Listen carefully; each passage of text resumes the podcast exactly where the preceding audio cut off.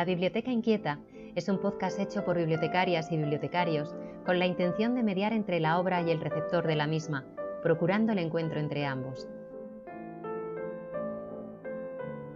Queremos descubrirte nuevas maneras de ver el mundo a través de nuestra colección. Seleccionaremos aquellas obras que por una razón o por otra nos llamaron la atención y reflexionaremos sobre ellas con el deseo de despertar tu interés. Puede que tus libros, películas o música favorita no aparezcan. Es más, evitaremos algunas de las más famosas, pero habrá sorpresas y revelaciones.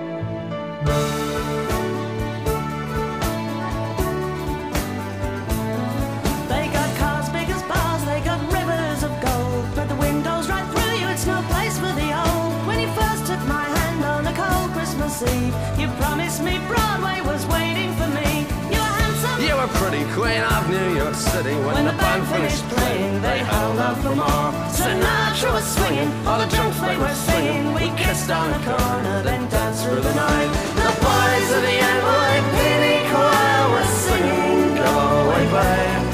And the bells were ringing out for Christmas Day.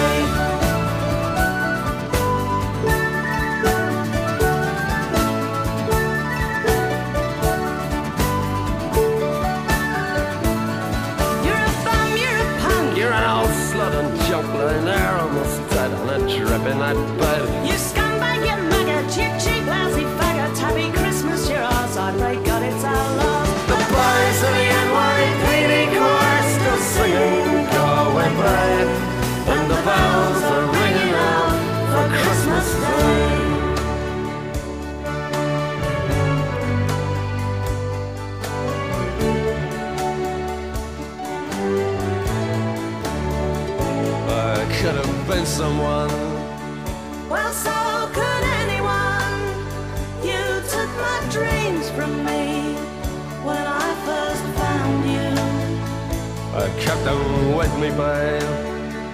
I put them with my own. Can't make it all alone. I built my dreams around you. The boys of the NYPD choir still singing Go Away, babe. And the bells are ringing out for Christmas Day.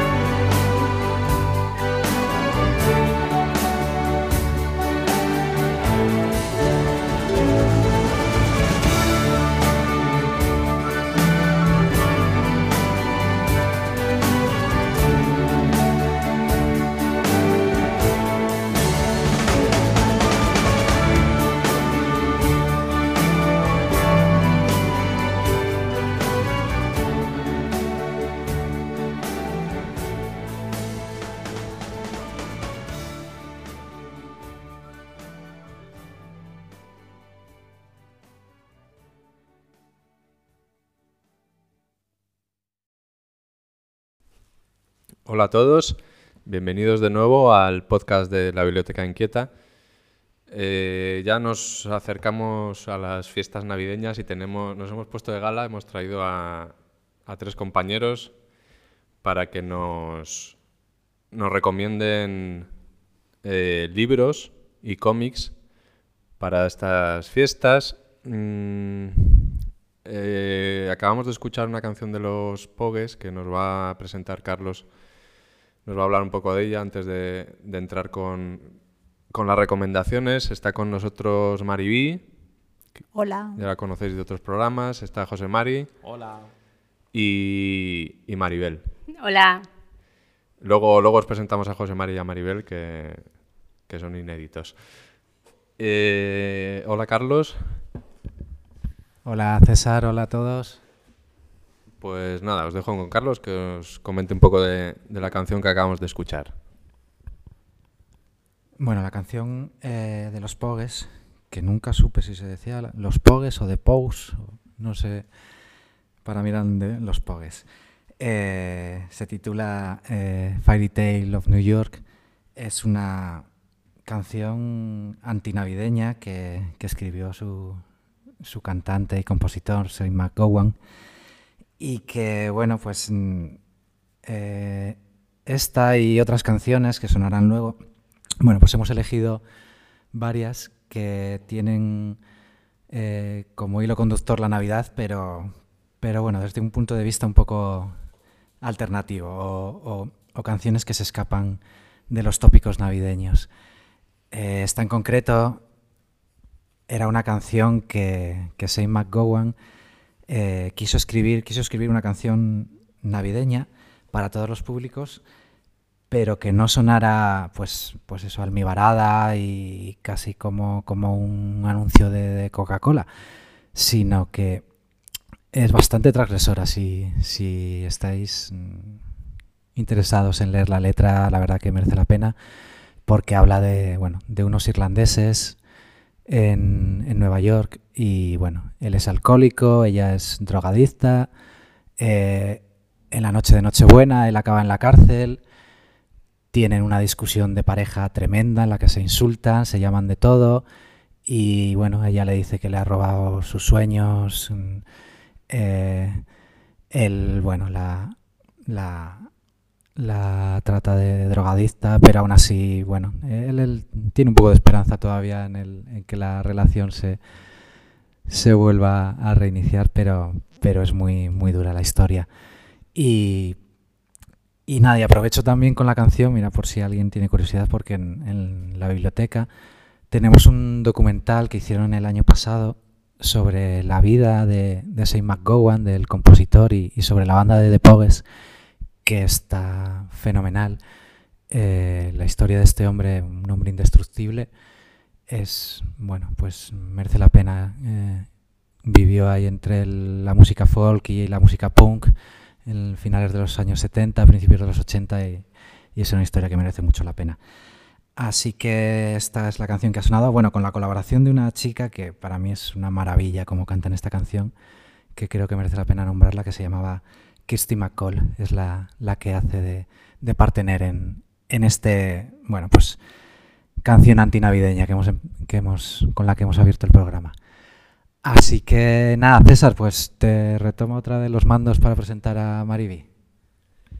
Bueno, pues nosotros en la biblioteca, en las redes de bibliotecas, cada, cada es, eh, confeccionamos una guía con, con diversos documentos mm, y la presentamos así un poco especial, la hacemos un poco especial por también con un apartado, quiero recordar, para es que hace dos, dos años que no lo hacemos.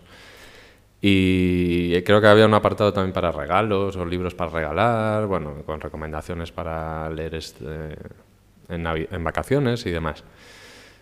Entonces, eh, este año hemos retomado la confección de la guía y casi todas las lecturas que recomendarán mis compañeros son, eh, están extraídas de, de la guía que saldrá en breve, en unos días la, la tendréis disponible y yo ya me callo y hablamos, que, hable, que hablen los demás. Eh, si queréis, empezamos por Maribí. Vale, no hay problema. ¿Y qué, qué nos has traído? Pues mira, yo de la, en la guía, en- se llama Revista Biblioteca, creo que es, eh, gratuita y accesible online y físicamente en vuestra biblioteca cercana, cuando esté. pues he, recom- he hecho dos recomendaciones. Dos libros que así al principio parecen diferentes, y lo son, son muy, muy diferentes, pero tienen un, un punto de unión entre el pasado y el futuro. Bueno, el primero de todos eh, es un- realmente es un catálogo de fotografías de, un autor, Willy Ronis. Se llama Aquel día. Y, en ella pues, se nos presentan 52 fotografías, un poco explicando eh, la carrera de este hombre. Y bueno, son instantáneas, eh, analógicas, muy, pues, muy humanistas, muy, muy a favor de, las pequeñas cosas, de lo que crean humanidad entre, en la sociedad. Mm, Básicamente porque Willy Ronis empezó su andadura como fotógrafo en la década de los años 30 del siglo XX eh, y después estalló la Segunda Guerra Mundial.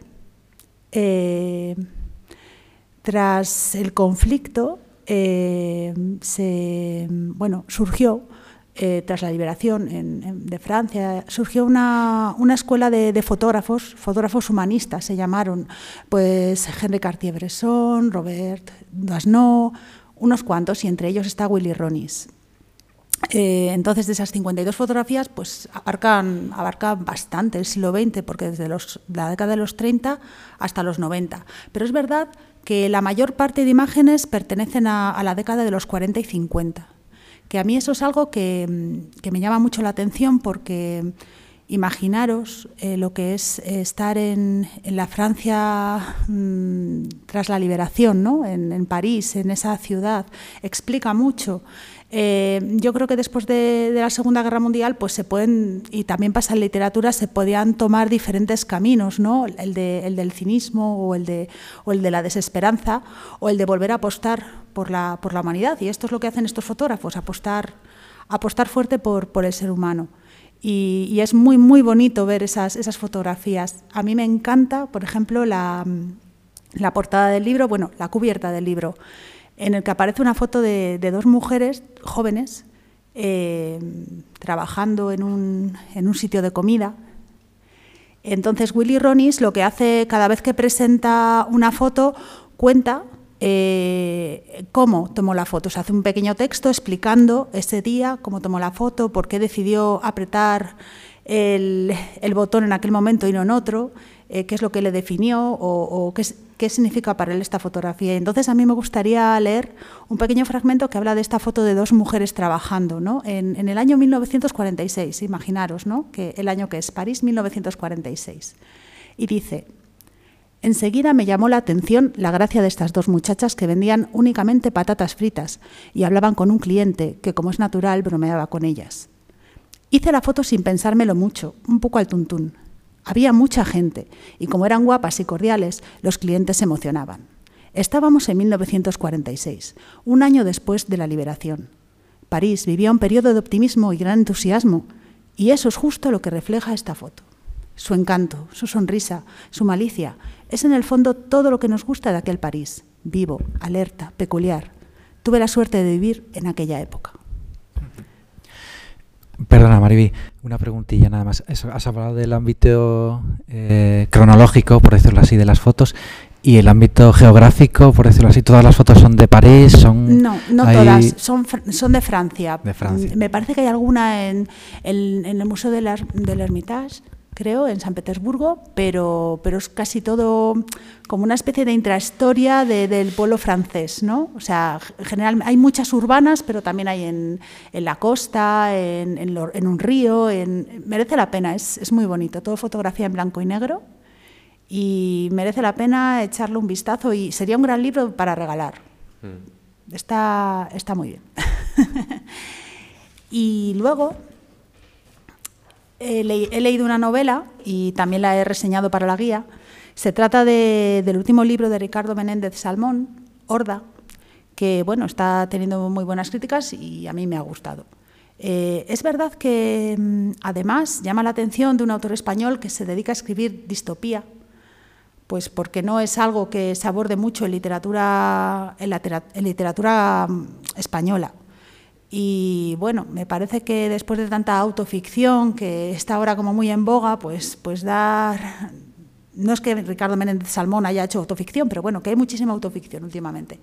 Y me parece un soplo de aire fresco ya simplemente el giro de dirección que, que nos, ofrece, nos ofrece él. Y ya, bueno, Horda nos presenta una sociedad en el futuro en el que la palabra ha sido abolida, eh, no está permitida, ni siquiera, no, no solamente escrita, sino hablar, tampoco está permitido hablar. Y entonces hay una especie de, de maquinaria eh, que se llama magma, que provee de imágenes eh, en todo el espacio físico, o sea, en el espacio interior, en tu casa y fuera, siempre está siendo bombardeado por imágenes. Y, y otra característica diferente a nuestra sociedad actual es que la política y el gobierno no es eh, llevada por los adultos, sino por los niños, antiguas víctimas de la palabrería de, las personas mayores. Eh, bueno, pues con estos mimbres, la, la novela habla de, de él, en mayúscula, un personaje que al principio no tiene voz, y que se embarca pues, en, un- en una especie de, de viaje, no sé si de huida o de búsqueda de, de algún tipo de salida, tras haberse encontrado con una reidora, una mujer que reía porque estaba leyendo un libro. Entonces, bueno, creo que no hace falta... Ah, y huye en compañía de un, de un bonobo. ¿De un mono? De un mono, un bonobo, Ah. sí. Entonces, pues, pues quiero decir que yo, tras decir un poco las hipnosis del libro, a nadie se le han venido muchas veces cosas a la cabeza. El planeta de los simios, Fahrenheit, eh, 451, yo qué sé. eh, 1984. 1984, muchísimo. Entonces, eh, pues quizás mm, no cuenta nada nuevo, pero le da un nuevo significado.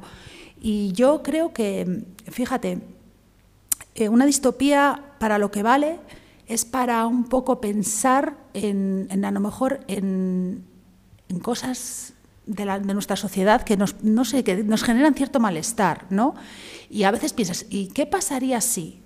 ¿No? Y una distopía quizás nos, nos, nos ofrece eso, es, mira, este es un posible camino, este es un posible futuro, ¿no? Una probabilidad. Sí, exactamente. Y, y, bueno, mm, sobre todo ahora eh, yo lo he relacionado mucho con el cambio de nombre de la empresa de Facebook, de esta empresa que ahora se llama Meta. Y ya lo decía Vicente Verdú, hablando de los diferentes tipos de capitalismo que había, y ahora es el capitalismo de la ficción. Ya el capitalismo no es un, un capitalismo que, que quiera producir bienes y servicios. Ahora el capitalismo quiere crear una nueva realidad. Y esto que antes a lo mejor podía parecer, no sé, un poco ciencia ficción, es que no, ya está pasando. Y bueno, me ha parecido que es una buena distopía para, para un poco centrarse y, a lo mejor poder ver un poquito más allá. Una curiosidad que si, si ves que es hacer spoiler, no respondas, ¿eh? Pero, eh, ¿y lenguaje escrito existe en, en Horda? O sea, tú has dicho Sí. que el lenguaje escrito sí que... Sí, porque existen libros. O sea, es- eh, existen libros. O sea, la Claro. palabra escrita sí que está, ¿no? La ha desaparecido la palabra oral. proscrita, sí, y la, Escrita y la sí. imagen se, se configura como un nuevo lenguaje. Que eso también me ha recordado mucho a un libro de Joan Foncuberta que se llama, mira, lo tengo aquí, se llama La furia de las imágenes, porque, porque es lo que dice él, o sea, la- el lenguaje de imagen, que, de la imagen que siempre ha existido junto con, con el escrito, o sea, los dos, Sí. bueno, pues está tomando cierta relevancia y está evolucionando, ¿sabes? Y eso tiene cosas buenas y cosas malas. Sí, sí, sí. Pues a mí me ha recordado también a, a un que lo he releído hace poquito, un relato de ciencia ficción que seguro que conocéis, el de la historia de tu vida, eh, que luego hicieron la adaptación al cine con la peli de La Llegada, la película de La Llegada de Sí, Denis Villeneuve. sí, es sí, sí, es un relato de ciencia ficción, nada, cortito, pero bueno, donde no es una distopía porque los, los extraterrestres vienen mm, pero no con idea ni de crear una guerra mundial, ni de invadirnos, ni nada, con, es para ayudar. Y, y ellos distinguen entre el lenguaje escrito y el, y, y el lenguaje, eh, perdón, sí, entre el lenguaje escrito y el lenguaje hablado. Y cuentan muy bien cómo el lenguaje puede definirnos, eh, nuestra cultura. Y eh, dependiendo mm, cómo sea nuestro lenguaje, puede cambiar nuestra actitud cultural. Entonces, por eso lo de perder o no el lenguaje escrito, eh, bueno, es bastante significativo y quedarnos solo con el mundo de la imagen. Creo que, que eso puede ser importante. Pero bueno, Sí, no sí. sé si me he liado, pero, Sí, pero- ese relato de la Bueno. historia de tu vida merece mucho la pena también. Y ahí está el punto de los dos libros, porque luego pensándolo dije, claro, el libro de Willy Ronis, que es un catálogo de fotografías analógicas, y, y el mundo que presenta Ricardo Menéndez Salbón, habla de dos tipos de capitalismo. Todo esto siguiendo el pensamiento de Vicente Verdú, claro. Eh, el tipo de fotografía analógica implica una fisicidad. ¿Vale? Implica un proceso químico, implica un papel, implica, implica que si tú además quieres, quieres modificar esa fotografía va a tener que ser, que ser mediante otros métodos, ¿no? mediante un dibujo, mediante, mediante un superponerle algo, ¿no? que se hacía, claro que se ha hecho trucaje de, de fotografía. Entonces, im- implica ese capitalismo pues, de bienes y servicios. ¿vale? Y las imágenes que- digitales que presenta Magma, ese- esa entelequia que aparece en Horda, eh, ya son mm, pues, eh, imágenes flexibles, imágenes que simplemente cuando nos- nosotros cogemos el móvil para hacernos una foto, a veces le ponemos un filtro y o sea, la imagen ya crea una nueva realidad, no refleja la realidad. Con esto, y ya lo dejo, no quiero decir que la fotografía analógica refleje la realidad, porque está claro que la fotografía analógica nos muestra algo real, pero el fotógrafo puede mentir. Esto es así, ¿vale? Y ya lo dejo. Pero que bueno, al final he encontrado ahí pues el, el puntito a las dos. Sí, yo recuerdo cuando rompió la fotografía, eh, mm, claro, la gente está acostumbrada a la pintura. Y cuando rompió la fotografía, eh, pues hubo, bueno, durante décadas, gente eh, que escribía eh, diatribas contra la fotografía, que aquello era, no era arte, que aquello era falseaba la realidad, que no tenía, digamos, el estatus ¿no? que tenía pues, otras bellas artes, como la pintura, la escultura. Y, y mira, al final pues, eh, se ha impuesto ¿no? y se, se ha normalizado. Y, ah, de hecho, ha, ha desbancado al texto como, como objeto así sagrado. ¿no? Ahora, antes eran los textos, antes los textos religiosos. O, era, era lo que nos acercábamos de una manera lo que sacralizábamos, ¿no? Y, y ahora son las imágenes, que ahora todo prácticamente es imagen. Ya, ya el, el- no sé quién decía que era como un panóptico, que vivíamos en un panóptico, ¿no? Y sí que son dos, dos lecturas bien, bien traídas, bien, bien relacionadas. Y que- no sé si traéis algo más. Sí.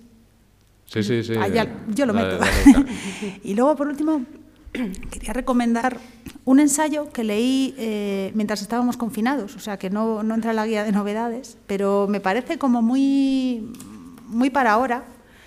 Y es que es un libro que está súper bien escrito, es muy ameno.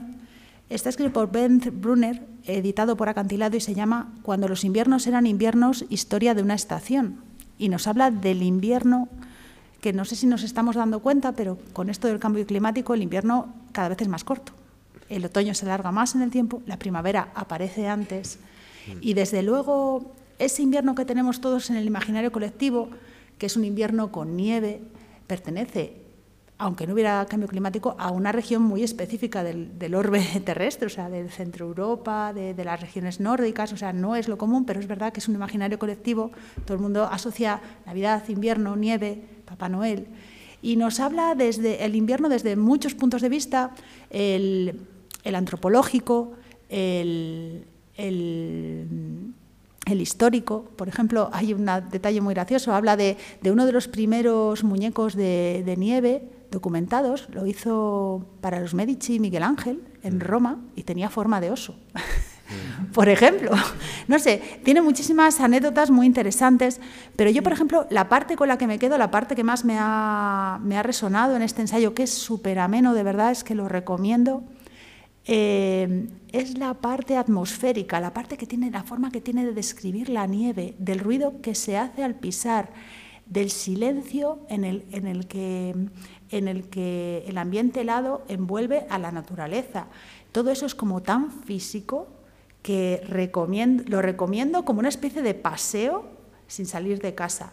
Así que agarraros la manta, agarraros la tacita caliente, porque vais a entrar en el invierno, invierno que todos ahí tenemos en nuestra cabeza y que cada vez va desapareciendo. Así que ese también le recomiendo. Muchas gracias. Pues eh, ahora Carlos nos va, nos va a introducir la, siguiente canción.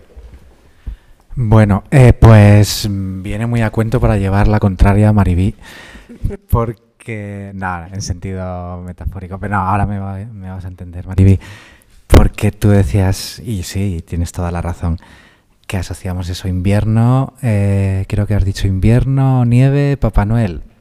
Pues vamos a ir una canción de Feliz Año Nuevo desde la selva de Camerún, desde el calor ecuatorial. Eh, es una canción de Salien Yolo, que es una cantante camerunesa de la, de la selva tropical, eh, de una etnia muy, muy, muy peculiar de, de Camerún. Y la canción se titula Bon Année en francés. Bueno, eh, feliz Bon Année a tout le monde, feliz año nuevo a todo el mundo. Nos desea a todos feliz año nuevo desde Camerún. Eh, bueno, es una mezcla de, ritmos tribales y ritmos tradicionales de su, de su etnia y, y está, está cantada en tres idiomas, en, francés, porque ella luego, pues, como, como camerunesa que entró dentro de la zona francófona en la época de la colonización africana, luego se fue a vivir a, a Francia, a París, y, y canta en francés, en inglés y en etón, que etón es la, lengua de su, de su tribu natal.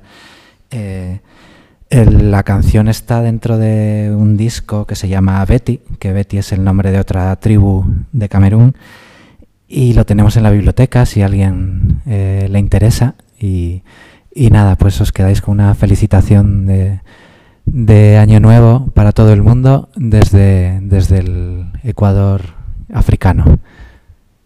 À tout le monde, bonne année, bonne année, bonne année, bonne année, bonne année. Mm, on est venu vous voir pour fêter la bonne année.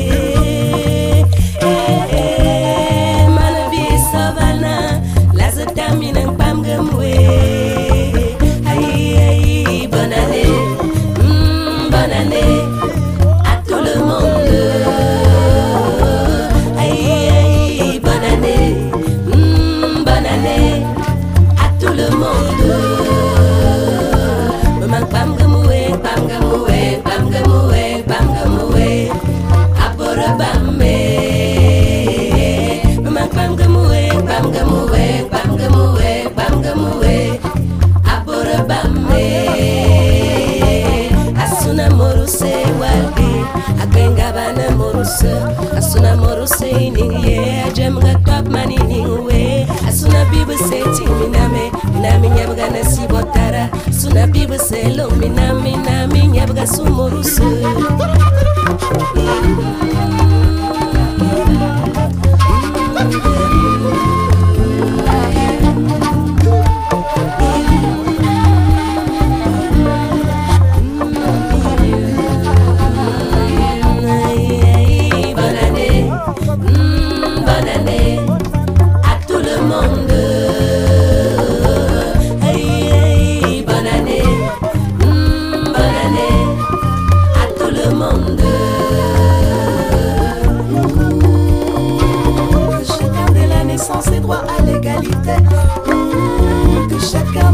qui connaissent la liberté.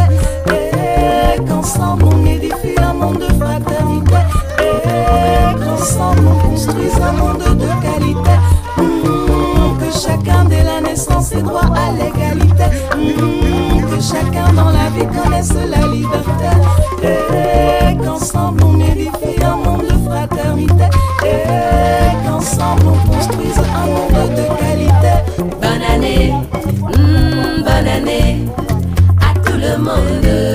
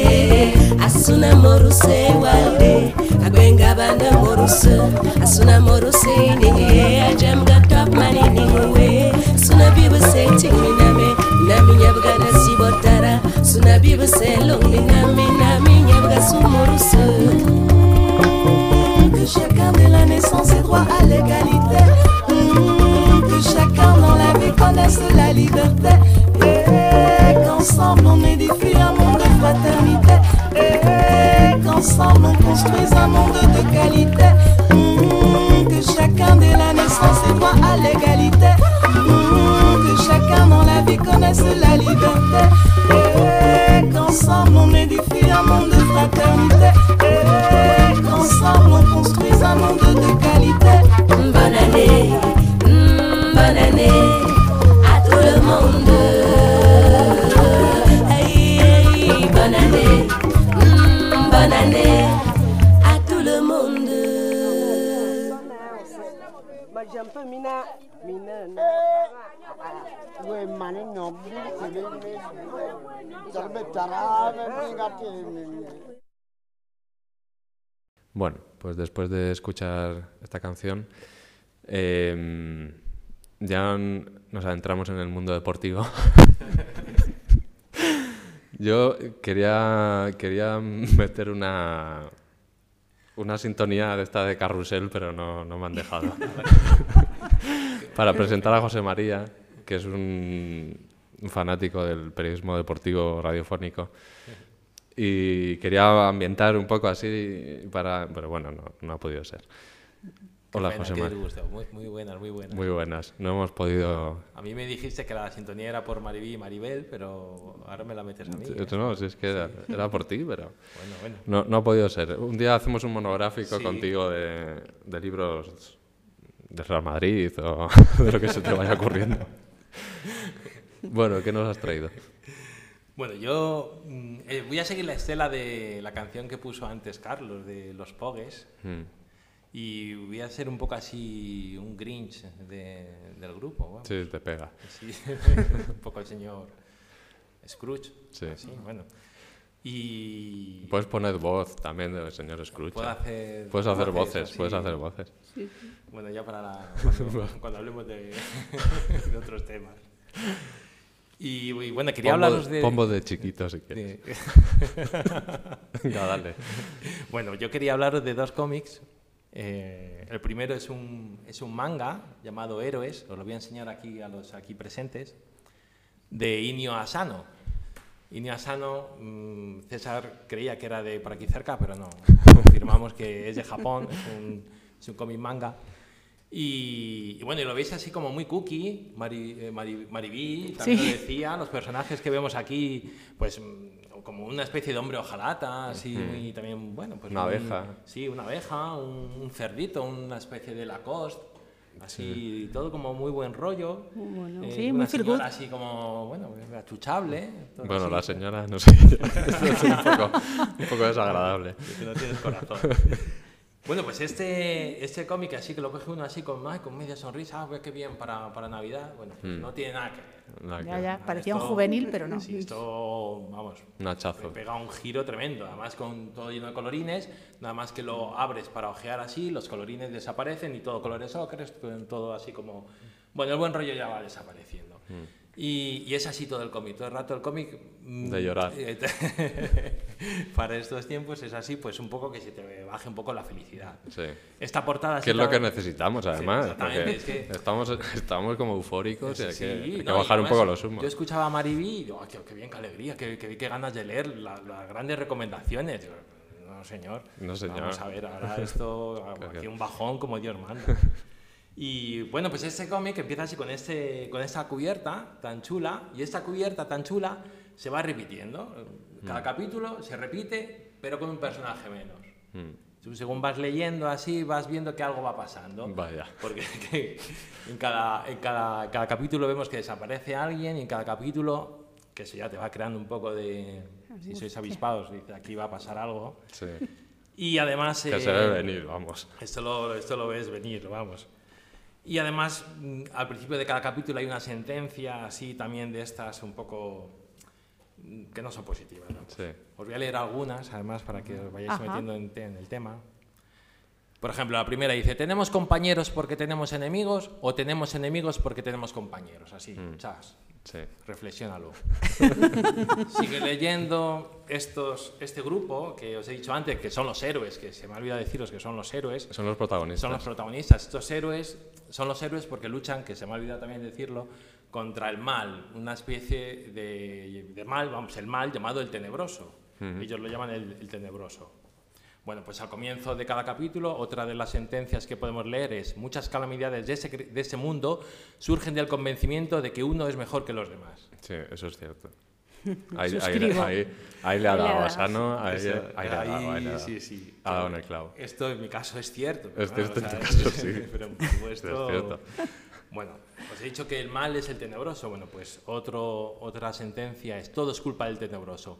La crisis económica, los asesinatos, las violaciones, las enfermedades, los hurtos en tiendas, las colillas en el suelo, todo, todo, todo y todo es culpa del tenebroso. También es cierto. También es cierto. Bueno, tú vas viendo aquí que Grandes verdades.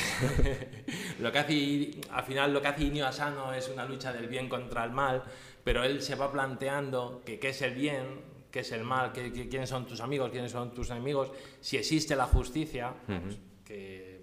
Que son temas que- profundos luego. Exactamente, vamos, de, de este cómic puedes sacar luego un montón de debates. Empiezas ahí a hacer debates eh, en la cena de Navidad, para si Sí. quieres acelerar un poco pues, el, disgusto final, pues, pues, eh, lo, lo abres y muy bien, la verdad. Eh, el, eh, que este hombre, yo me acuerdo de Bueno- buenos, Buenas noches Pum Pum, se llamaba, un cómic suyo Sí, también, sí, sí, sí. que era así, con un personaje muy, un monigote así muy amable en apariencia, y luego la verdad. historia era tremenda, de, de- Tremenda, tremenda, sí, sí, era de hundirte también en la miseria. De esto de, sí, de eh, medio película, medio gore. Sí, sí, o sea, que te atrapa, escenas, sí, te sí. atrapa con, con esta, ¿cómo se dice esto que dicen los Estética japoneses? cookie, kawaii. Kawaii, sí, ¿no? Y luego te mete un hachazo que te deja tieso. Sí, sí. Pues nada, ya sabéis, si queréis regalar esto... Para la porque- cena de Nochebuena. Claro, sí. Bueno, y... Para o hablar sea, de ello. regalarlo, ¿no? Papá Noel, que lo regale y tal, os lo va a regalar con una sonrisa, pero bueno, se le Los quita Reyes la Magos también. estar como- Los Reyes Magos, los Reyes Magos. no Vamos, habla un aquí. regalo envenenado. Sí, sí, está muy bien.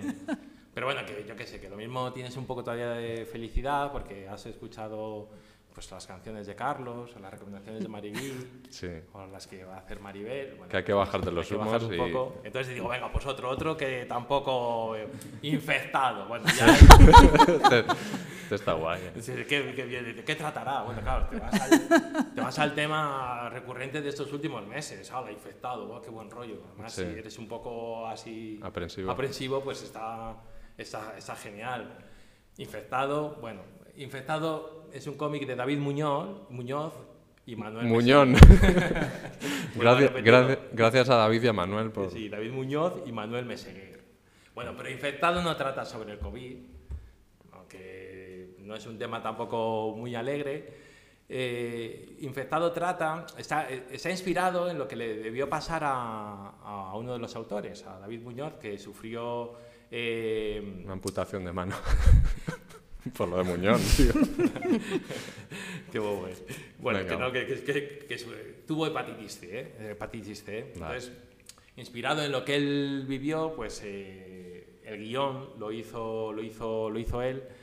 Y, y él lo que nos va mostrando son las secuelas de esta enfermedad. Eh, el largo camino que tiene que atravesar un, una persona con su enfermedad, con los efectos secundarios del tratamiento, el, pues eh, los problemas psicológicos que eso conlleva y también que lo refleja el cómic es el comportamiento que tenemos nosotros como sociedad con nuestros prejuicios, con la ignorancia que tenemos de las enfermedades y, y cómo tratamos a los enfermos. Bueno, pues eso, mm, según lo vas leyendo, ves el, el- el dolor que podemos causar a, a esas personas.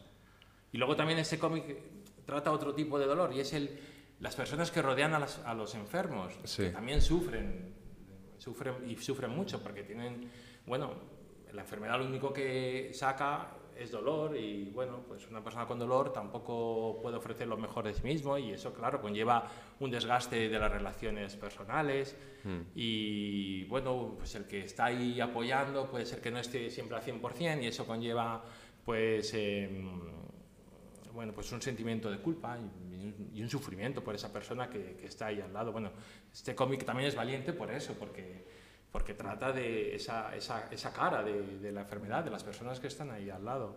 O sea, que es realista, no es como Sí. otros cómics. Yo me acuerdo de Taxus, que habla de un enfermo de Sí. que se refugia en una especie de mundo de fantasía en el que él es todo lo contrario, es un- una especie de héroe musculoso y cuyo cuerpo funciona perfectamente. Sí. Y luego la realidad es que es un enfermo de ELA. O sea, que este es realista, este Es ser realista, transcurre... sí, sí, sí. Es- también, vamos, lo, lo hemos, lo hemos traído también porque para, bueno, para promocionar el cómic también porque abarca todos los temas. Es que, eh, pues el que has dicho, el que has dicho tú, cualquier otro tema, pero también este tipo de, como muy serios, más serios. Y, la- Y- y sí. la- la- el, aspecto gráfico y... Sí. Bueno, ¿Cómo? el aspecto lo voy a abrir para que lo veáis. También Es en blanco y negro. Es en blanco y negro. También, pues bueno, le da un, un, un sentimiento, me parece a mí, una sensación de frialdad Mm. eh, que va acorde con lo que quiere transmitirnos. Porque el cómic es, eh, es, durillo, porque te transmite, pues eso, la debilidad de, de la persona enferma, bueno.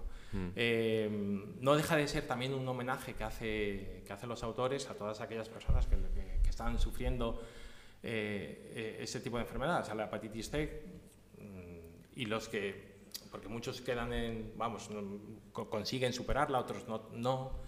Y también es un, pues un empujón a un alegato de, de, bueno, de venga, que sí se puede, a, aquellos que, que vayan a afrontar este tipo de tratamiento. Bueno, ¿Hace alguna referencia, ahora que con el COVID está todo tan de moda, al tema del sistema sanitario de, o del, del tema médico, del tema de la investigación? O, No, no, no ese- hace- no. ¿Esa vertiente la trata en algún aspecto? O- No, no, no hace ninguna referencia. En realidad, cuando, o sea, entiendo la pregunta porque es que yo también cuando cogí el libro pensé que iba a tratar de, pues, bueno, de, de todo lo que estamos viviendo ahora. Pero, pero no, no, no, no hace ninguna referencia. Mm, así Más bien es como un sí. proceso personal, por lo que te estoy entendiendo. Sí, sí, sí, sí. Y, y una denuncia también a mí me marcó mucho el daño que podemos causar nosotros eh, a las personas que sufren mm, con nuestra ignorancia. Con, Sí, con el, los mie- problemas. el miedo a que nos infecten. Sí, ¿no? porque Que- de hecho él lo dice también, la hepatitis C, que no sé si sabíais que rel- relativamente hace, hace poco que fue eh, descubierta, en el 88, a mí me parecía como, como muy temprano, vamos, como hace poco tiempo. Sí. Y, y en realidad parece que lo piensas siempre como relacionado con toxicómanos o... Mm. Sí, lo que pasa con el SIDA. Exactamente, claro. Mm. Bueno, pues no tiene que ver, vamos, hay muchas... Y este, este pensamiento que tenemos nosotros hace que tratemos a las personas de una manera o de otra y el personaje principal sufre eso, sufre, la sufre el comportamiento de la gente que le rodea, que ignora esa enfermedad y que bueno, se va sintiendo mal. Bueno, ha pasado con el COVID. eh, Al principio, Igual, cuando claro, había. totalmente, eh, se no- había un infectado, un positivo el- y el en- cierto entorno o cierta gente que reaccionaba, pues eso, eh, con cierta agresividad y, y como un apestado, sí. ¿no? Ah, hay que apartarlo y hay que alejarlo y se pierde esa esa condición de, de- de- de humano, ¿no? Del otro, que no es un ente que- contagiador, sino que es una persona, joder, que está sí, sí, enferma. Totalmente, sí. la sí. forma que tienes de decirlo parece que aunque hable de la hepatitis C, eh, bueno, pues parte del proceso este, lo que tú dices, de extrañamiento, de, de apartamiento de la sociedad y tal, tiene, podríamos aplicarlo a muchas Sí, situaciones claro. como el COVID o, por ejemplo, yo qué sé, pasar un cáncer, algo que no sea contagioso tampoco, simplemente Sí. el proceso de la enfermedad que te hace parecer... ex- Tú mismo te autoextrañas, te extrañan, ¿no? Bueno, yo recuerdo los años del SIDA, era Mm. tremendo. de- de los enfermos de SIDA, eh, yo- había psicosis. Y, y, bueno, hasta que empezó gente famosa a salir enferma de SIDA y ver que eran, bueno, pues eh, yo me acuerdo de Magic Johnson, que fue como ya el, el paso definitivo para que la gente aceptase un poco, ¿no? Y veías que era una persona que que jugaba en equipo y que había contacto y que tal, y que bueno, no, no había ningún problema, y ya la, la gente, pero yo era auténticos apestados los enfermos de SIDA, era una cosa muy... eh, que da mucho que pensar, vamos. Y nada, bueno, pues gracias por, por habernos traído tanta alegría. Sí, sí, no, yo os veía muy alegre. tu digo, primera no, intervención en el sí, programa sí, y ha sí. sido, oye, No, ha sido, bueno, imagino que Nos has- maravillosa. Nos has dejado machacados. Ahora que lo remonte Maribel. Sí, la has dejado menuda patata, Sí, la sí, has sí. pasado a la porra. Vas Pues a nada. cantar una canción. a ver. Vamos a. Sí, ahora Carlos nos, nos presenta otro, otro tema. Bueno, pues antes de dar paso a, Maribel, que nos va a hacer recomendaciones del mundo infantil y, juvenil, que también que es un- una, pata de, la literatura que, que queríamos hoy tocar, no solo literatura para adultos, entre comillas, o de cómics, sino también literatura infantil. Pero antes, pues nada, otra canción eh, fuera de los tópicos navideños. Esta va sobre propósitos, sobre propósitos para el nuevo año. Es de Los Deltonos, que es un grupo cántabro que lleva más de 30 años, eh, bueno, pues un poco fuera del, foco mainstream y de las modas. Ellos han seguido un camino muy claro y, y al final el tiempo les, yo creo que les ha dado la razón eh, en seguir, bueno, eh, ellos confiaban en, y, creían en el rock americano, pero con una premisa muy clara que era poner letras en castellano y lo hacen fenomenal. Eh, el disco en el que está esta canción, que se llama Propósitos, se llama, el disco se llama Salud, de 2015, que está en la biblioteca también. Eh, y nada, pues eh, si, si queréis, eh, a vosotros eso, os propongo a los que están aquí en la mesa que penséis algún propósito bibliotecario para el, para el año nuevo. Eh, pensarlo en lo que dura la canción, a ver qué, qué se os ocurre. Y nada, os dejo con, con los deltonos.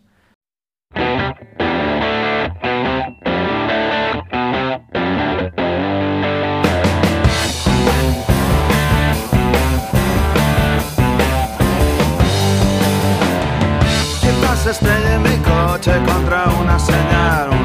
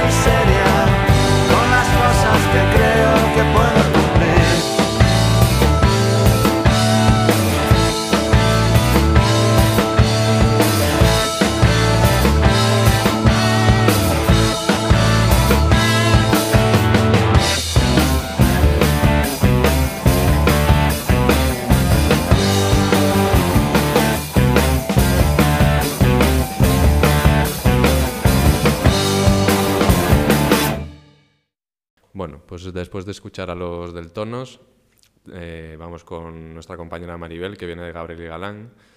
Viene- Vienen de- vienes de fuera. Sí, sí, Pero bien del, des- del mismísimo centro vengo. Pero bien recibida siempre. Además Gabriel y Galán, joder, que es, es como la segunda, esta, que también sois importantes. Nosotros más, pero, pero Claro, vosotros claro. también. joder. Aquí se ve, tenéis- se ve el pedo- poderío, a nosotros nos llaman de los barrios, estando en el centro de Salamanca, Entonces, pero vosotros bueno. estáis más céntricos Bueno. que nosotros. Sí, sí, sí. Tenéis cuatro, no, tres estatuas, nosotros una. Vosotros tenéis tres. Tres, tres. Pues sí. nos ganáis por goleada. Sí, el edificio más clásico, más, más solera, Más cookie. más cookie también. Kawaii. Ahí empezó todo, además, fue, fue la matriz. Pues nada, pues vienes a hablarnos de literatura infantil, de reco- a recomendarnos álbumes y... Sí, pues nada, vengo aquí pues a hablar, igual que tenemos cómics para adultos, como nos ha contado José Mari, tenemos los libros de, de adultos también, que nos ha contado Mariví, y hay una sección en la guía que son libros eh, infantiles. No sé ni si nos escuchará algún niño, que igual sí. Pues no sé, pero seguramente que algún padre alguna madre, Algún- o algún sí. profesor o alguna profesora a- nos escucharán y o algún bueno, niño, a ver si ponen nota. Y si no, si nos empiezan a escuchar y dicen, ven, ven, ven, que ahora te toca el turno. Eso. a Pues ti. nada, adelante. Y nada, yo creo que como casi todos saben, en las bibliotecas tenemos eh, ordenados los libros por, por edades y por edades esta sección de, la guía están, están contadas todas las, las recomendaciones que hay.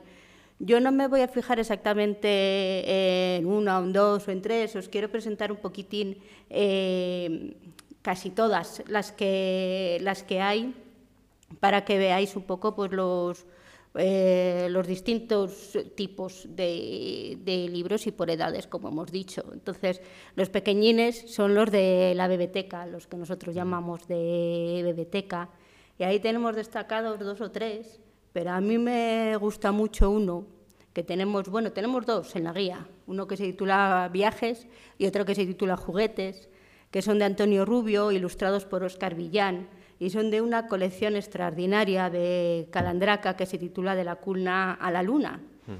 Y es que cualquier, o sea, aquí están estos dos porque son de 2021, pero cualquiera que compres que se siguen editando y editando y editando son una maravilla. Eh, son ejercicios poéticos de gran sencillez, de una gran fuerza musical. Eh, cada libro te pone unas imágenes que yo a veces cuando, cuando están viendo estos libros en la biblioteca, veo algún papá, alguna mamá que lee los libros sin, sin saber muy bien lo que lee y entonces a lo mejor, pues, mira, luna, luna, luna, sol.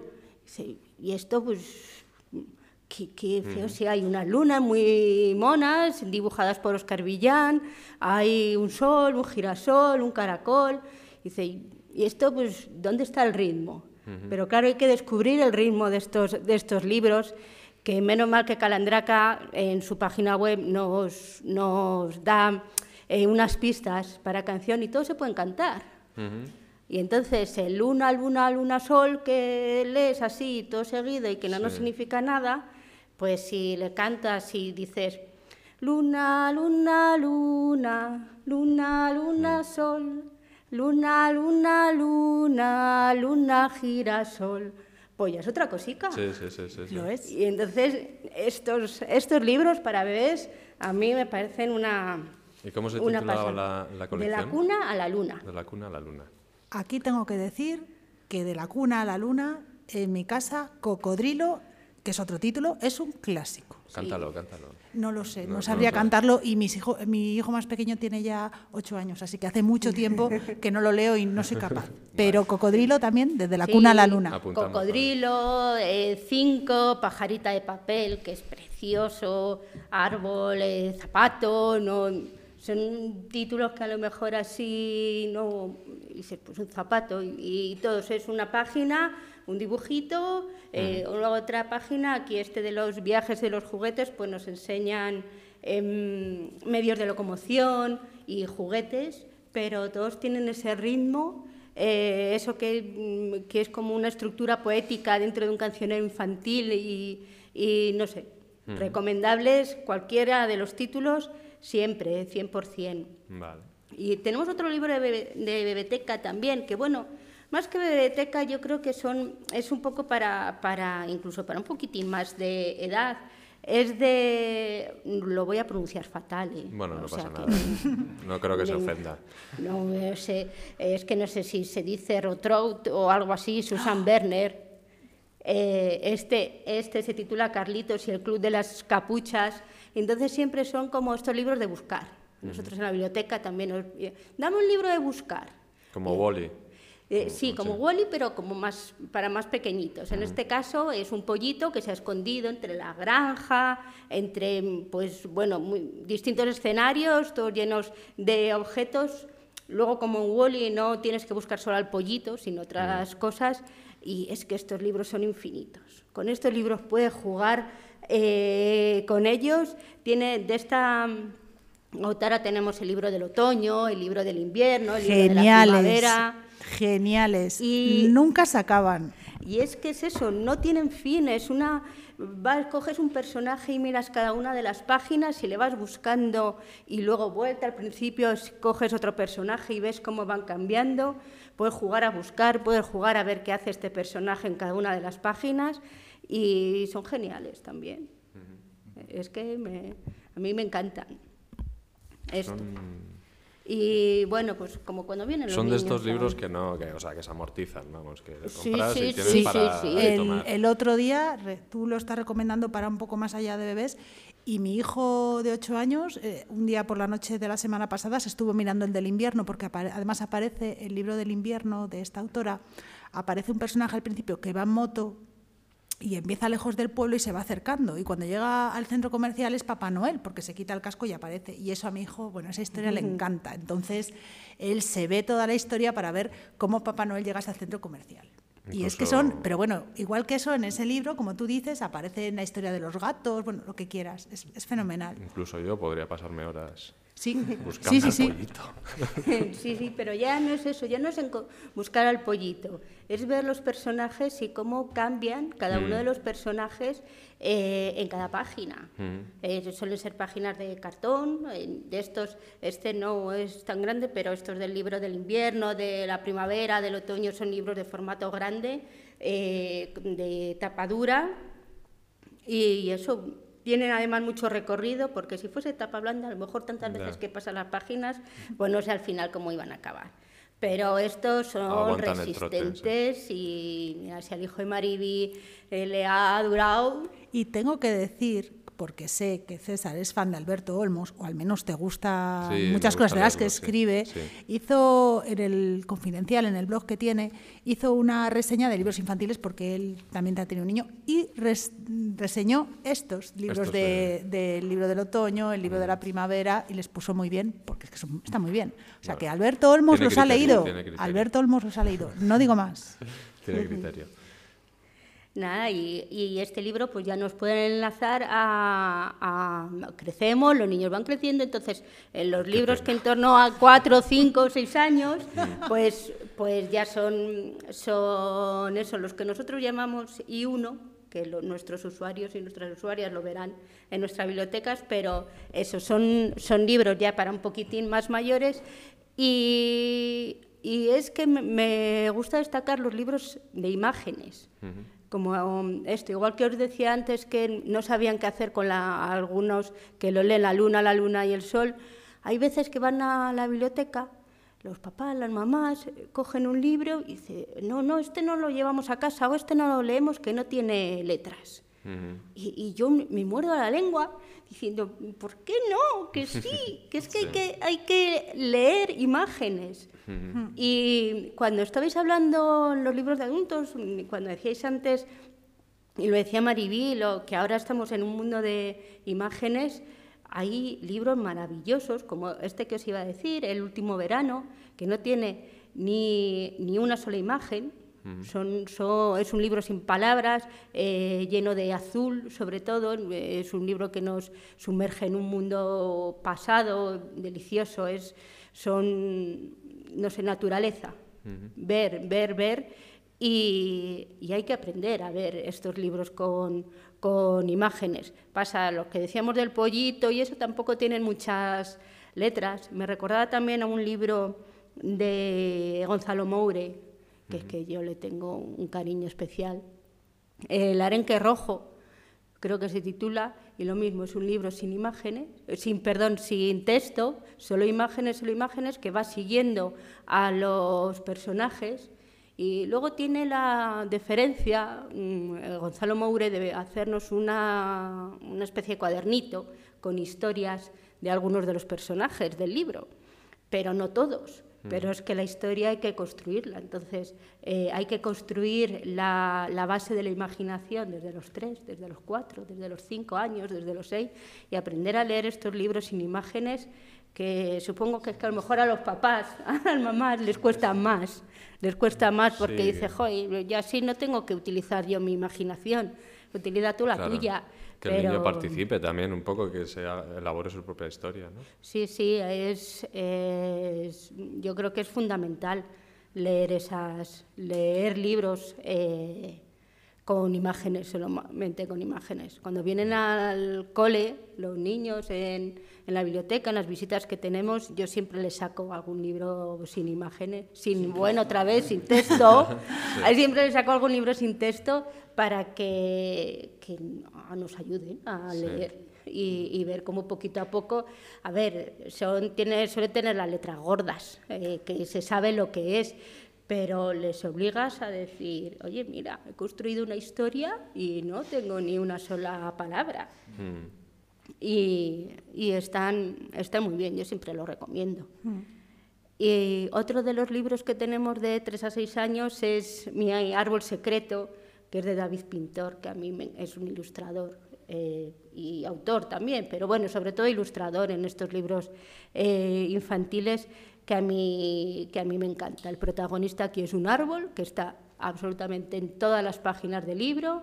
Tú abres el eh, libro y en el eje central está el árbol, un árbol que plantó el abuelo de la niña protagonista y cómo alrededor de ese árbol van surgiendo pues eh, momentos importantes de la vida de la niña hasta que no bueno a lo mejor esto es un spoiler pero pero hay un momento en el que ya no tenemos árbol.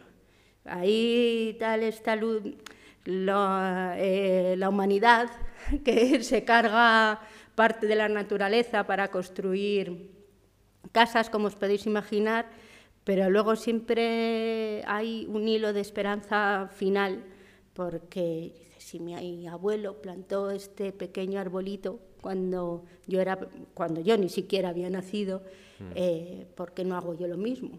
A lo mejor habrá una generación futura que siga jugando con este árbol y que siga pasando los momentos extraordinarios de su vida en torno a este árbol. Entonces es un canto también a la naturaleza que con muy poquitas palabras, con, con dibujos muy sencillitos de David Pintor, pues también es, es maravilloso. Y a ver qué más tenemos por aquí. Ya para niños ya un poquito y más mayores, a partir de, de seis años, tenemos un, un libro que, que a mí también me, me ha gustado mucho destacar. Ahora los niños, que no sé si nos oirán, pero que sí que ven la tele y que, y que verán muchas veces ¿Qué es eso de los inmigrantes? ¿Y por qué se tienen que venir aquí? ¿Y por qué, y por qué no se van a su país? Y entonces es la historia de una niña, se titula Me llamo Marian y es una mm, autobiografía de Marian Madji- Madjidi, que no sé también cómo se pronuncia, pero perdonadme.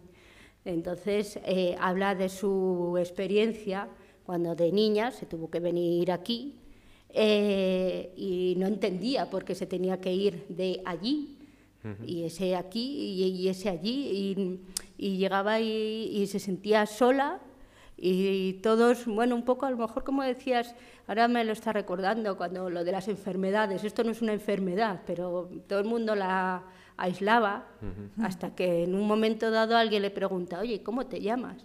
Algo tan sencillo como esa pregunta, ¿cómo te llamas? Y le dice, pues me llamo Marian y ya tiene una amiga, ¿no? Sí. Entonces dice, ¿y, y por qué hasta ahora nadie le había preguntado cómo te llamas? ¿O quieres jugar conmigo? ¿O por qué? Si es, un, es una niña como, como las demás. Entonces es, es un modo muy delicado, muy suave de, de enseñar esta realidad a los más pequeños. Y además tiene unas ilustraciones muy delicadas, muy bonitas. Es un libro que además físicamente es, es muy bonito. A mí me, vamos, que me ha gustado más. Eh, ¿qué ten- bueno, es que tenemos también aquí un cómic, eh, el último de Asteris, Asteris tras las huellas del grifo, pero es que Asteris no, no necesita venderse. Ya. Te lo quitan de las están- manos. Están vendidos ya. No, no necesita, yo creo que ningún tipo de publicidad que tenemos aquí, porque, vale, ya no está Uderzo aquí, eh, ni Gorcini, claro, mucho antes, pero, pero no necesita publicidad, pero siempre son, son fantásticos. O sea, aquí tenemos además una. Siempre podemos presentar a Asteris y Obelix como Asteris, Obelix y quién más, y de Afis, ¿no? Pegadico a Obelix, pero en este capítulo no. Eso es lo único que os puedo contar. Y, Que en este capítulo Ideafis corre su propia aventura. y los niños siguen sacando Asterix, Sí, sí, sí, sí. siguen leyéndolo. Sí, sí, siguen, siguen leyendo Asteris y, vamos, y los, los que podríamos llamar los clásicos, o sea, Mortadelo se sigue cogiendo, los... mm, bueno, sí, esto eran como los cinco, los cinco se siguen cogiendo, sí, sí. Son... Hay temporadas que se leen más, temporadas que se leen menos. Además, como ahora se han reeditado, no son esos libros que tienen, eh, tenían un carácter un poco más viejuno, pero no te creas porque ahí ha habido alguna persona que ha venido y dice, no, no, si a mí me gustaban los de antes, casi con las páginas amarillas, las letras muy negras, muy todos juntos, pero me gustaban los de antes. Y bueno, oye, pues contra, Maribel, con gustos, dime, ¿tú eres más de Asterix o de Tintín? de Asterix. Por supuesto. esta- tengo en- que, tengo no, que, ¿eh? que decirlo de Asterix, de Asterix. Te apoyo. Yo siempre me han de, tú, eres gustado. de, tú eres de Asterix. Yo también soy de Asterix. Sí, Ah. pero en esta mesa tampoco quiero señalar, pero hay alguno de Tintín. Yo soy de Tintín. ya. Yo soy ya. de Tintín. Yo, de Yo me quedo solo aquí con ¿Y, Tintín. y Carlos? Yo de Asteris, pero antes de Mortadelo. Ah, bueno, a ver, antes de Antes de Mortadelo. Asteris, Mortadelo. Yo también, yo también.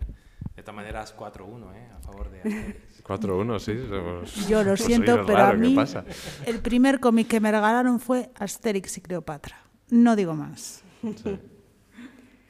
Nah, yo, yo sí me recuerdo, además Mm. leídos todos en una biblioteca, eh, todos los cómics de Asterix y, y que me daba vergüenza porque me reía sola.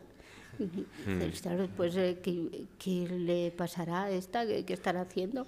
Y nada. Yo con Tintín no me reía. No, hombre, es que no. Era más serio, ¿no?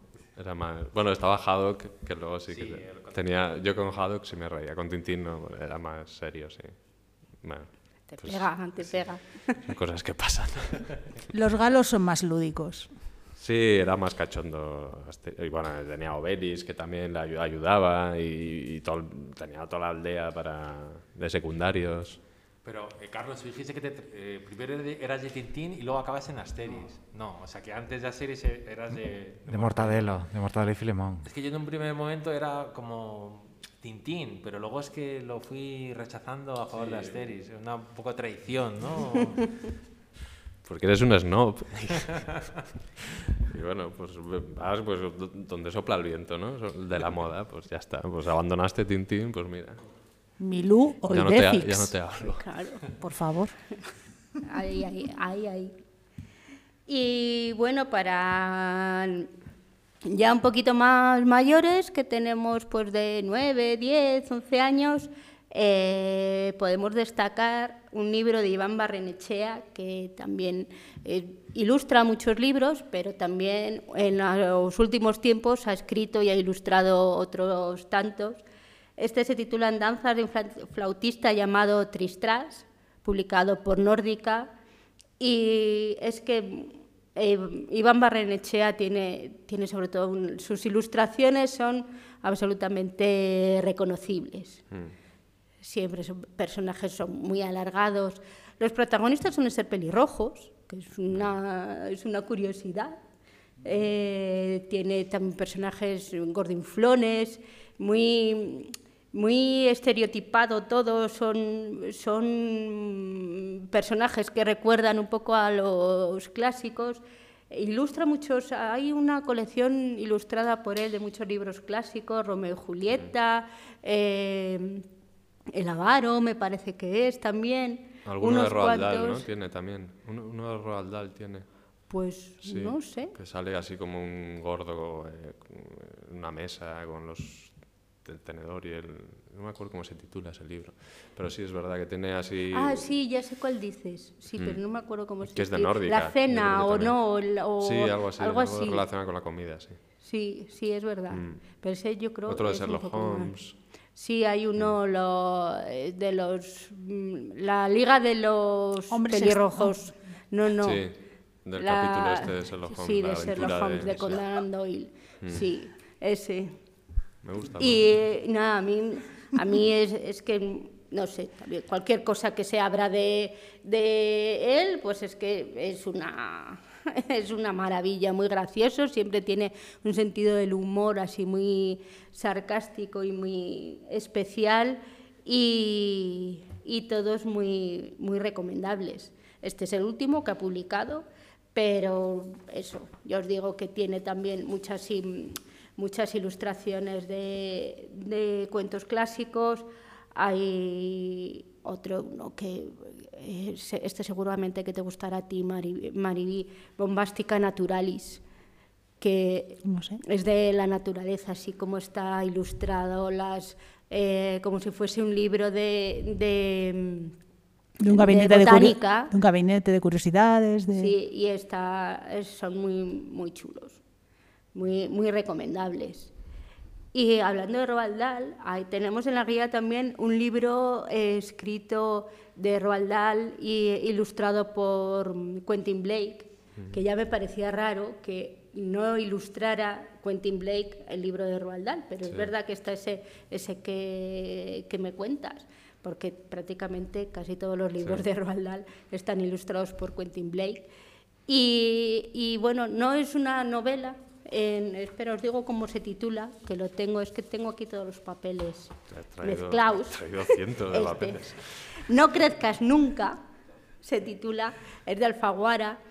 Y, y es un libro que está inspirado pues, en los momentos que vivían juntos, eh, el ilustrador y el, y el autor, inspirándose sobre todo en las travesuras y en los buenos momentos que, que vivieron. Inventaron una frase que se titulaba, no crezcas, que se decía, no crezcas nunca hacia arriba, sino siempre hacia abajo. Y bueno, es que eran unos, eran unos gamberrillos, eh, siempre. Sí. Eh, hay, una, eh, hay una poesía, que, vamos, una poesía, un poema de estos de Roald Dahl, que inicia este libro, que es, existe un secreto que debes saber sobre lo que pasa cuando empiezas a crecer. Mira el mundo con ojos brillantes, nota dónde está la magia abundante, cuestiónalo todo siempre bastante, rompe los moldes, sé extravagante. Y bueno, muy en la línea de Roald Dahl Sí. siempre, siempre eh, mm, recomendable.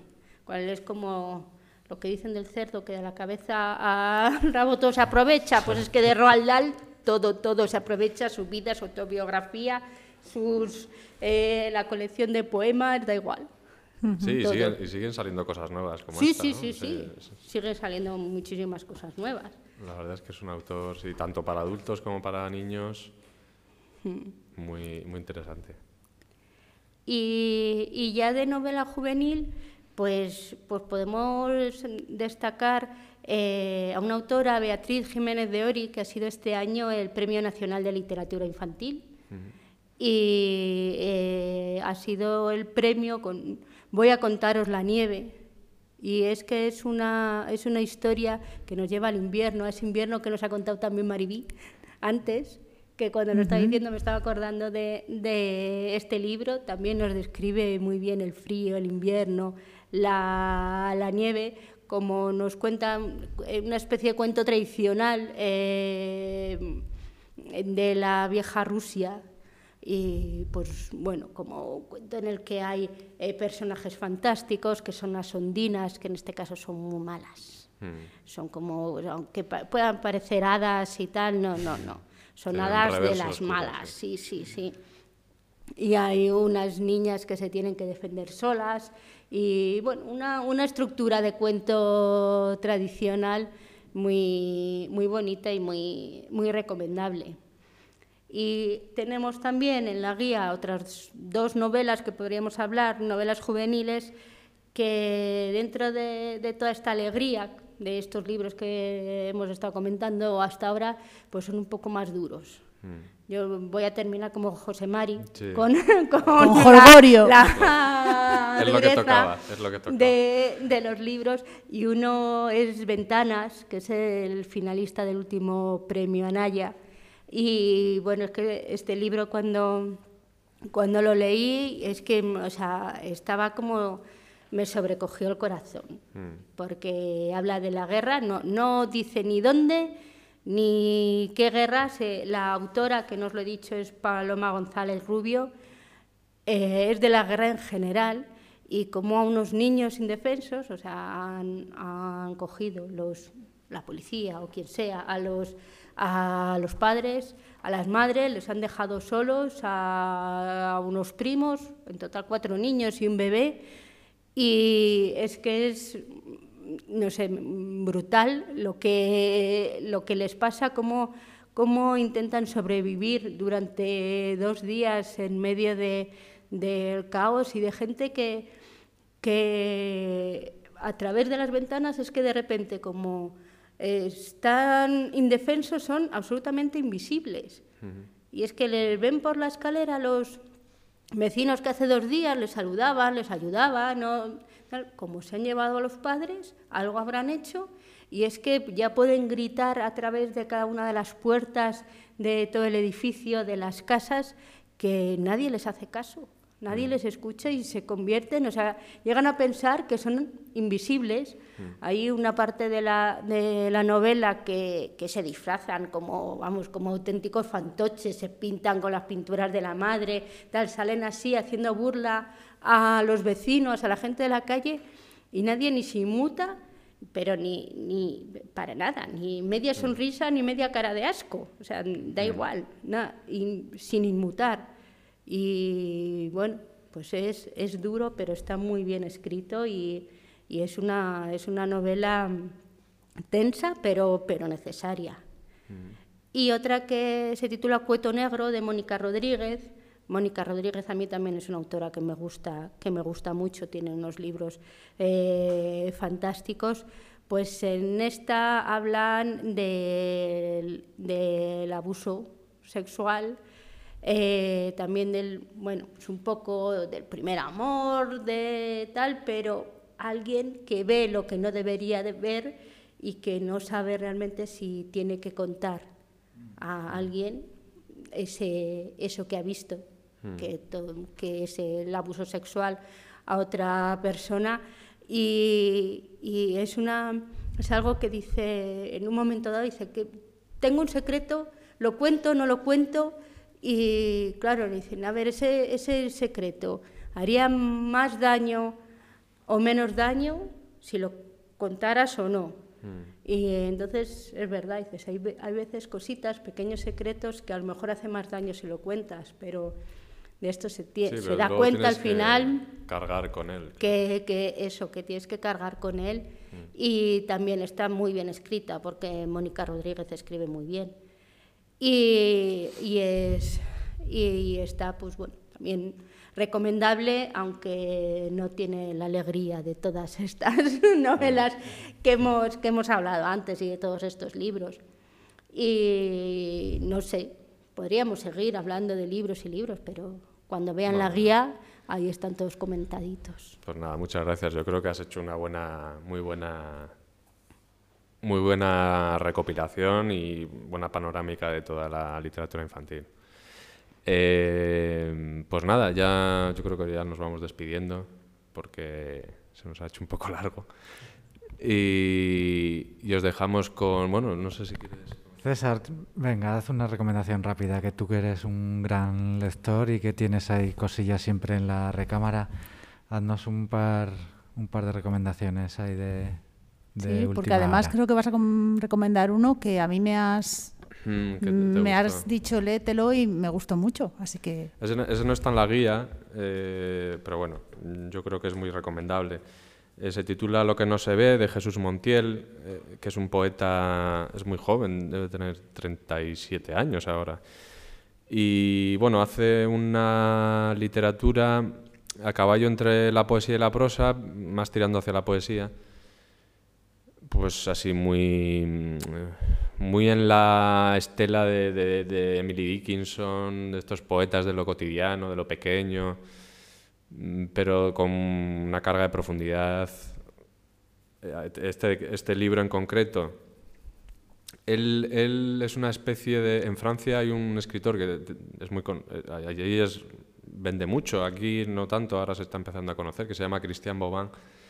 Y es un, él, es una especie de, de Christian Bobin español. Lo que pasa es que yo creo que él, tiene un, le supera en estilo. O sea, creo que, Jesús Montiel es mejor. Pero tiene una mirada muy parecida, esta mirada del asombro cotidiano, ¿no? Y pues, es un- una mirada un poco de niño hacia todo. Y en este libro lo que hace es un homenaje a sus abuelos, sobre todo a su abuela. Eh, y, bueno, pues es una especie de memoria familiar mm, y también de actualidad, porque justo pilla en la pandemia, él habla de hay un fragmento que me gustó de cómo reaccionan sus hijos ante el confinamiento.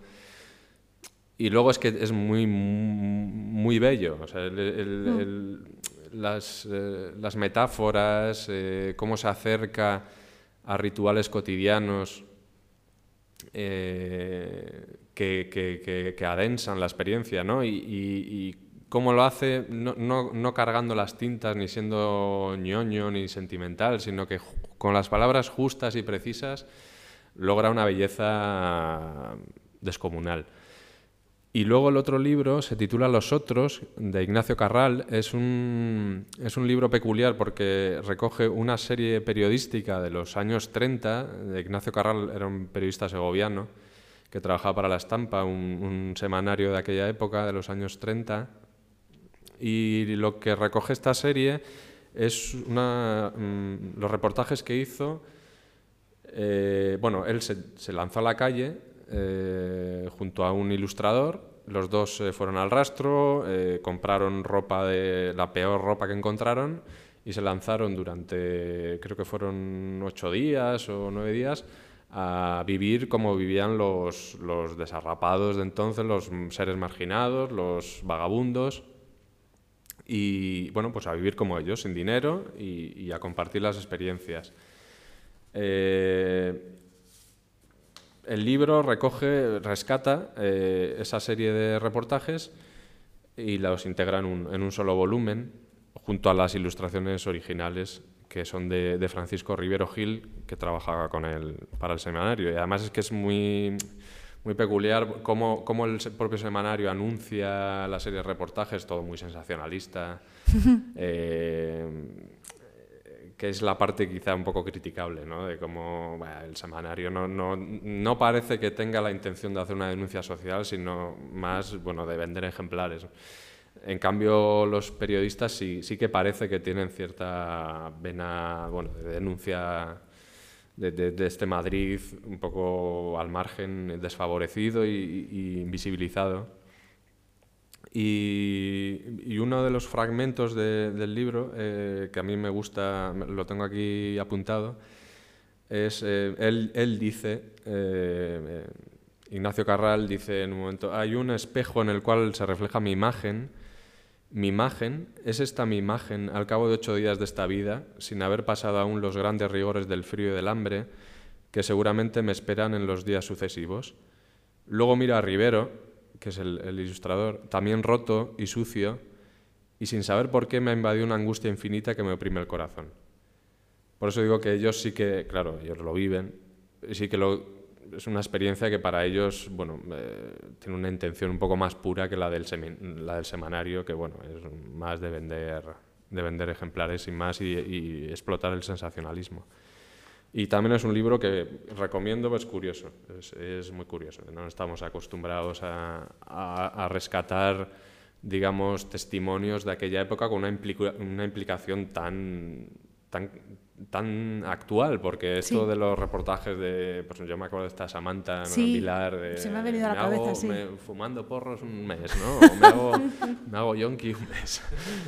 Pues, pues es un poco, era eso, es eso. eh, Sí. más, más- quizá más, mm, más crudo, porque es una época en la que, bueno, eh, sí que había hambre verdadera y eh, no había, un- no había una, digamos, una cobertura Social. eh, social, sí, de, de- de ayudas y de banco de alimentos y de un montón de albergues. Eh, pues sí que había albergues, de hecho el- el- ellos eh, recalan durante unos días en uno.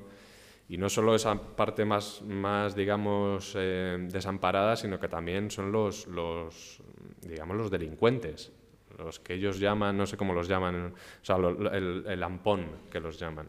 Me he vuelto un ampón, me he convertido en un ampón, que son, bueno, pues eh, gente peligrosa. Así que bueno, está curioso si queréis indagar en ese Madrid que ya, ya hemos dejado un poco de lado.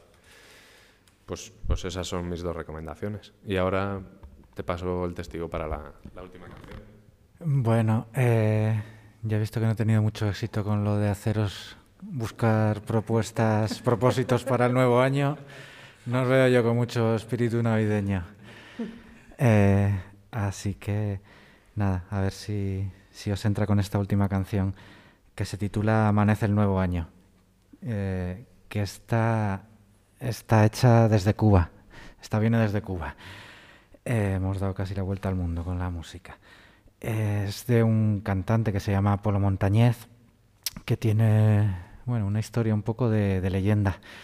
Y si alguien quiere investigar, porque merece la pena, eh, cuando oímos lo de Son Cubano y Buenavista Social Club y toda esta historia, sí, nos vienen Compay Segundo y Ibrahim Ferrer y Omar Portuondo. Y, pero aquí mm, casi nunca o a muy poca gente nos llegó el nombre de Polo Montañez por un, bueno, por una historia muy peculiar, pero en Cuba es un ídolo y es tan querido más como, como estos otros eh, nombres. Polo Montañez tuvo muy mala suerte. Él era un hombre del campo, eh, un hombre prácticamente analfabeto, un autodidacta en la música, nunca aprendió eh, música, sino que, que era todo de oído.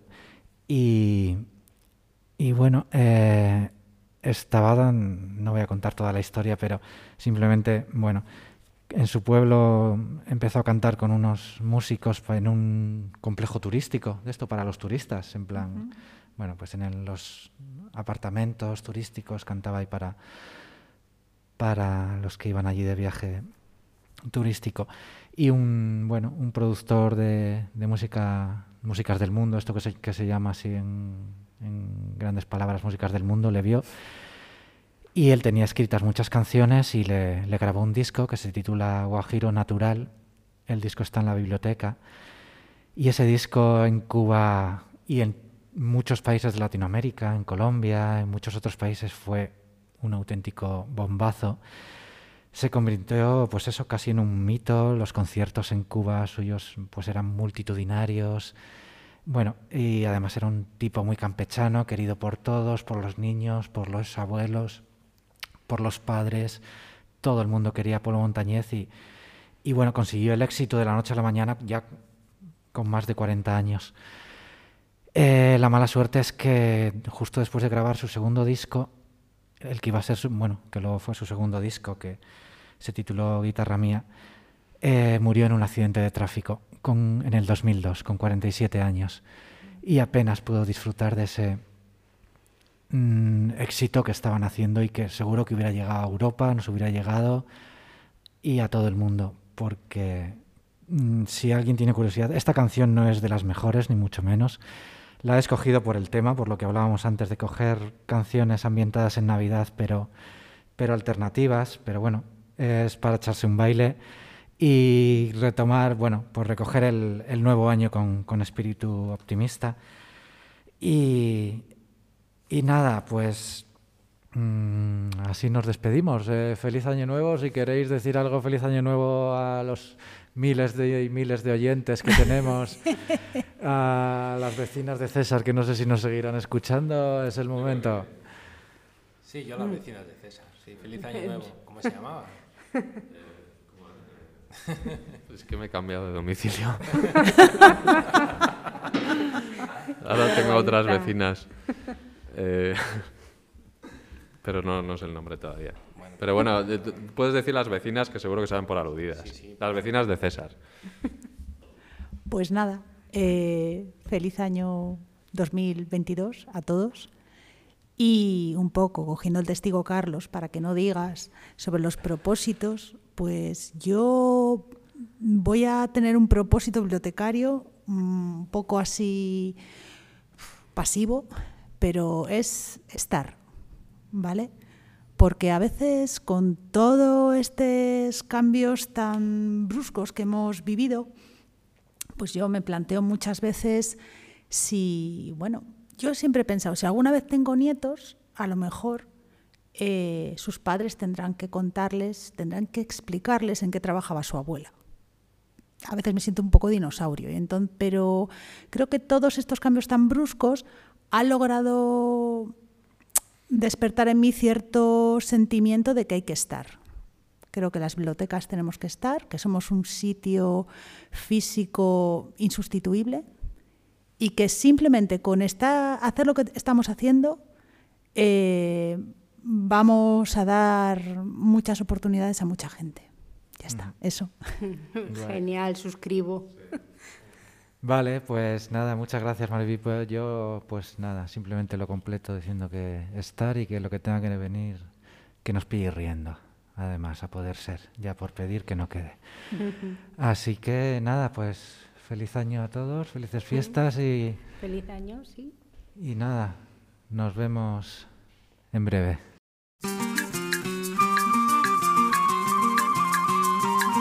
amanece una luz allá en lo alto. Y me doy cuenta que hoy estamos a primero que acaba de empezar un nuevo año. Buena suerte no me quejo de haber cumplido ya cuarenta y tantos. Y aunque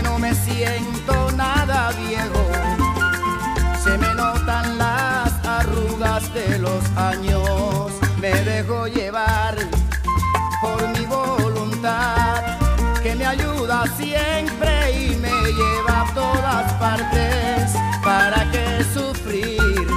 ¿Para qué